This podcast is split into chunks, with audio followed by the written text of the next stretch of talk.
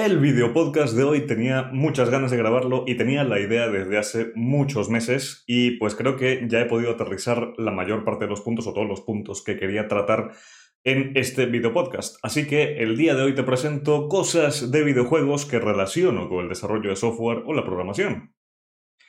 Y comenzamos con nada más y nada menos que por supuesto el mapa. Sí, para cada juego que juguemos, sea de la saga que sea, sea de la consola que sea, siempre tenemos un mapa, o sea, el tipo de juego que sea, ¿no? Puede ser eh, de mundo abierto, puede ser de plataforma, puede ser, em, ¿cómo se llama? Tipo Dungeons and Dragons, tipo Diablo, lo que sea, ¿vale? Pero siempre hay una constante y es el mapa. Aunque te puedas mover libremente por el mapa o no, eh, el mapa presenta las limitaciones dentro del mundo donde vive tu personaje o tu equipo, ¿sí? Y justamente esto se puede llevar a lo que son las limitaciones o el alcance de un proyecto, ¿sí?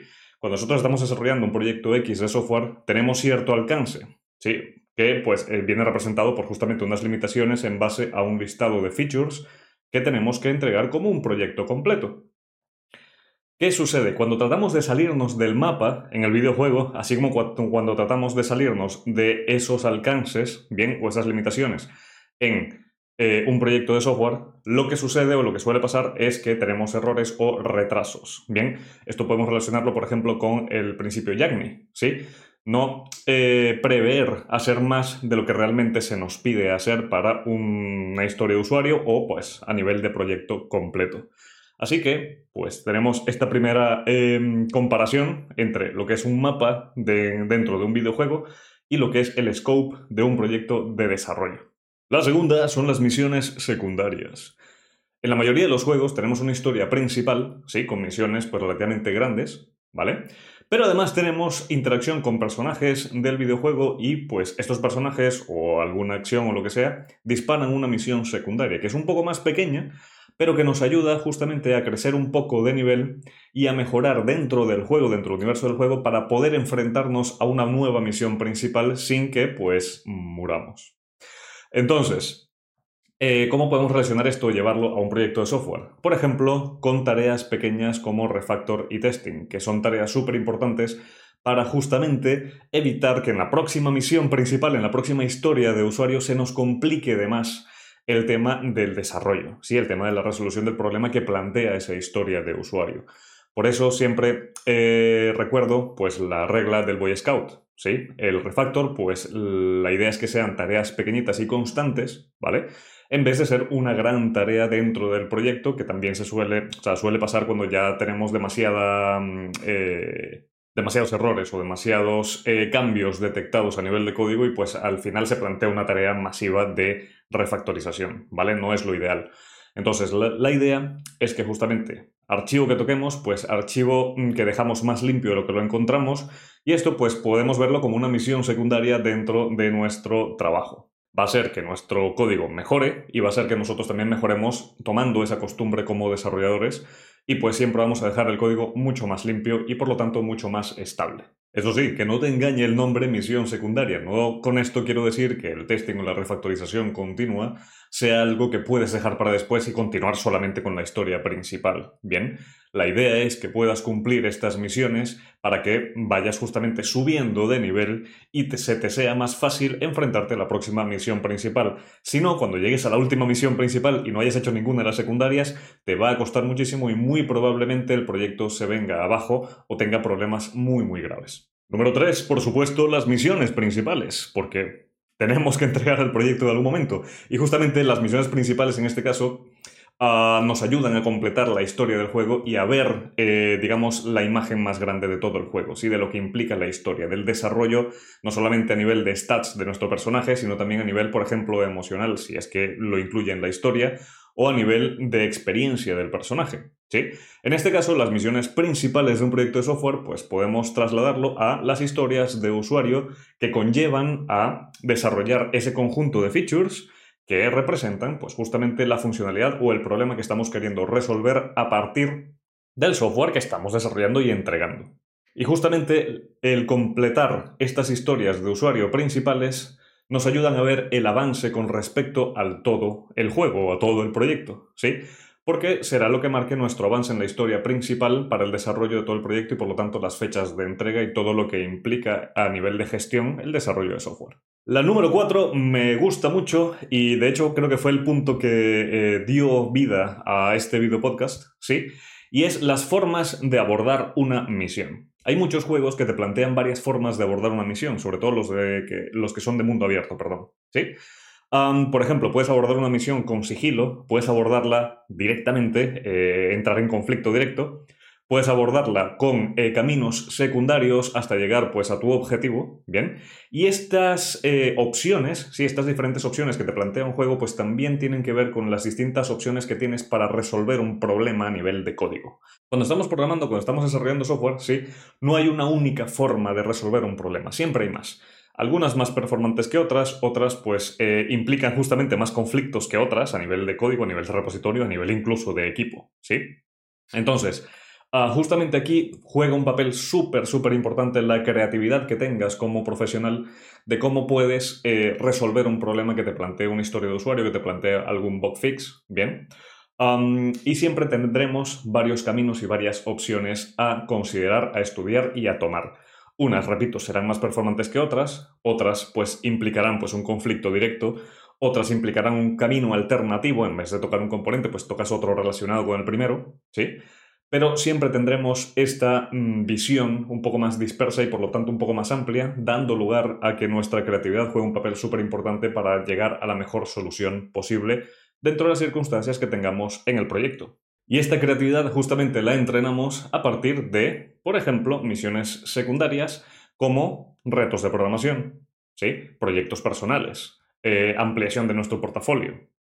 Mientras más cosas o mientras a más misiones nos enfrentemos, pues muchas más herramientas vamos a tener a la hora de enfrentar una misión principal. Lo que nos lleva al punto número 5, el inventario. En la mayoría de los juegos tenemos un inventario. El inventario está lleno de, pues, por ejemplo, armadura, eh, ropa, armas, pociones, lo que tú quieras. Ah, tenemos varias cosas para alimentar y hacer crecer a nuestro personaje de cara a, pues, enfrentarnos a un nuevo reto en el videojuego. Lo mismo sucede en el desarrollo de software. Cuando tú tienes experiencia, pues vas añadiendo a una caja de herramientas mental ciertas cosas, como por ejemplo patrones de diseño, patrones de arquitectura, resolución de problemas, funciones o métodos que implemente el lenguaje o el framework que estés utilizando o la librería que estés utilizando, etc. Mientras más vayamos aprendiendo y a más cosas distintas nos enfrentemos, pues esa caja de herramientas y ese inventario va llenándose de cada vez más herramientas que nos serán útiles para enfrentar nuevos problemas no solamente en el mismo proyecto, sino en distintos proyectos de desarrollo. Por supuesto, ningún juego es respetable si no hay jefes, y los jefes eh, a veces presentan frustración. Y aquí los jefes del desarrollo de software pueden ser desde los clientes hasta, pues, mm, incluso mismos compañeros de nuestro equipo. Y ojo, no quiero, eh, no quiero plantear esto como que el cliente o el compañero es el enemigo, no. Justamente enfrentarnos al jefe nos permite ganar más experiencia y pues nos permite incluso en varios juegos cambiar el punto de vista del jefe o el nuestro, dependiendo del problema al que nos estemos enfrentando y poder pasar por fin esa misión principal. Entonces, siempre van a haber situaciones, no solamente en este caso de relaciones humanas para con el cliente o para con nuestro equipo de desarrollo, sino también situaciones a nivel de código, a nivel de conflictos en el repositorio, a nivel de colaboración, a nivel de técnico me refiero, ¿sí? Que van a implicar frustración. Esta frustración es justamente el jefe al que quiero mm, atacar, bien, al que, al que estoy representando aquí con la, con la comparación. Y superar estos percances que implican una presión, sea de tiempo, sea de eh, experiencia o falta de ella, bien, nos va a permitir poder seguir a la próxima misión con más experiencia en mm, nuestro inventario. Seguimos con el punto número 7 y son justamente retos de recolección y misiones adicionales. Generalmente cuando pasamos un videojuego, ya hasta el final ya hemos derrotado al último jefe, ya pasamos la historia, nos pareció genial, pero todavía no nos ha aburrido del todo.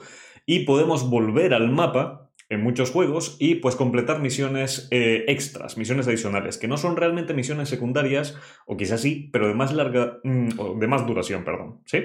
¿A qué me refiero con esto? Por ejemplo, tenemos que recolectar, yo qué sé, 200, mm, 200 eh, gemas o 200 monedas adicionales o de un tipo especial de ítems, bien, dentro del juego, para obtener una recompensa mayor, ¿sí? que ya no juega un papel, digamos, vital para la misión principal del proyecto eh, o del juego, ¿sí? Pero que nos dan esa recompensa y esa satisfacción adicional. Aquí podemos hacer la comparación con lo que es la fase posterior a lo que es la entrega del proyecto, que es el mantenimiento, ¿sí? La idea del mantenimiento es justamente tener el proyecto en funcionamiento y asegurarnos de que siga cumpliendo con su labor. Haciendo cosas como, por ejemplo, actualización de dependencias, ¿sí? Eh, mejorar cosas a nivel de seguridad, posibles brechas de seguridad por mm, consecuencia de estas actualizaciones o falta de ellas, entre otras cosas para que el proyecto siga estando estable, siga siendo estable. Entonces, no llegamos, digamos, a un final em, de forma eh, cortante, sino que el proyecto sigue vivo y podemos seguir haciendo cosas para mejorar su performance o para mejorar su seguridad o pues simplemente para mejorar la estabilidad del proyecto con respecto a las actualizaciones que tengan sus propias dependencias mientras vaya pasando el tiempo. El punto número 8 es la interacción justamente con personajes o con el equipo dentro del juego. ¿sí? Podemos interactuar durante toda nuestra aventura con distintos personajes. Estos personajes nos darán consejos, nos darán tips o nos darán misiones secundarias a em, cumplir para nosotros mejorar nuestros stats o simplemente para hacerles un favor a los, a los personajes a cambio de una recompensa. Y aquí, pues obviamente en un proyecto de desarrollo de software no somos nosotros contra el código, ni mucho menos, sino que tenemos al cliente, tenemos al product owner, tenemos a la empresa, tenemos al equipo con el que estamos desarrollando, etc. Vamos a tener muchas interacciones a nivel, digamos, social o humano a humano para justamente definir distintas cosas. Y ojo con esto, ojo con esto, hay un sistema de un juego, si mal no recuerdo es el sistema Nemesis, implementado en el juego del Señor de los Anillos, eh, Shadow of War y Shadow of Mordor, que justamente crea un historial de interacciones entre pues nosotros, que somos el personaje principal, y los enemigos. Y dependiendo de la interacción, ¿sí? si el enemigo te vence, el enemigo se hace más fuerte o viceversa. entonces comienza a buscar venganza. Entonces hay un historial allí de interacciones que van a repercutir en el futuro de esa interacción entre el orco y nosotros. Bien, en este caso a nivel de juego.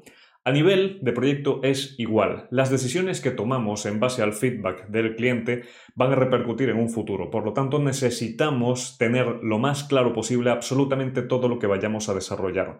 Es por eso que siempre recomiendo a aquellos que están estudiando o que están comenzando con su primer trabajo, pregunten si tienen dudas.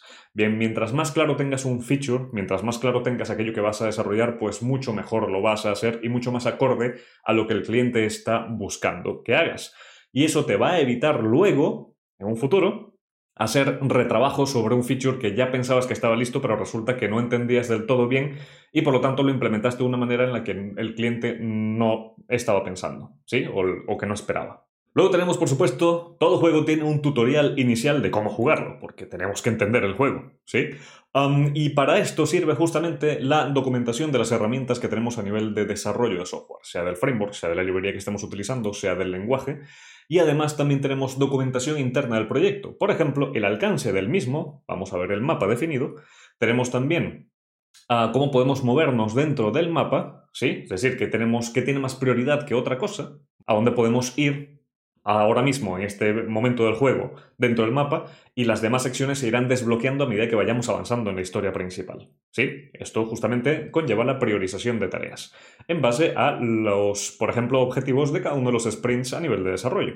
Tenemos también la documentación eh, a nivel de cómo levantar el proyecto, ¿sí? Eh, ¿Cómo puedo, puedo, comenzar a jugar? Pues nada, el proyecto tiene la parte de frontend, tiene la parte de backend, tiene la parte de base de datos, se levanta así, así, así en local, se puede desplegar de esta forma, de forma automatizada o no, etc. Entonces, la documentación y el tutorial inicial es una parte súper importante, no solamente de cara a comenzar el desarrollo del proyecto, sino también de cara a onboardings, porque justamente el equipo de desarrollo es muy común que se rote, ¿sí?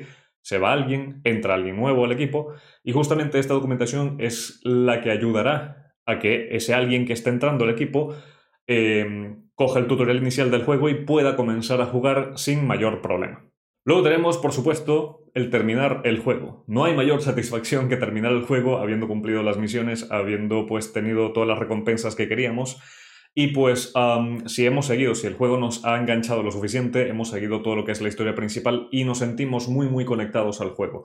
Lo mismo pasa con los proyectos. Tenemos la, la satisfacción perdón, de entregar un proyecto tal y como el cliente lo ha requerido, tal y como se esperaba y que resuelve el problema que está destinado a resolver.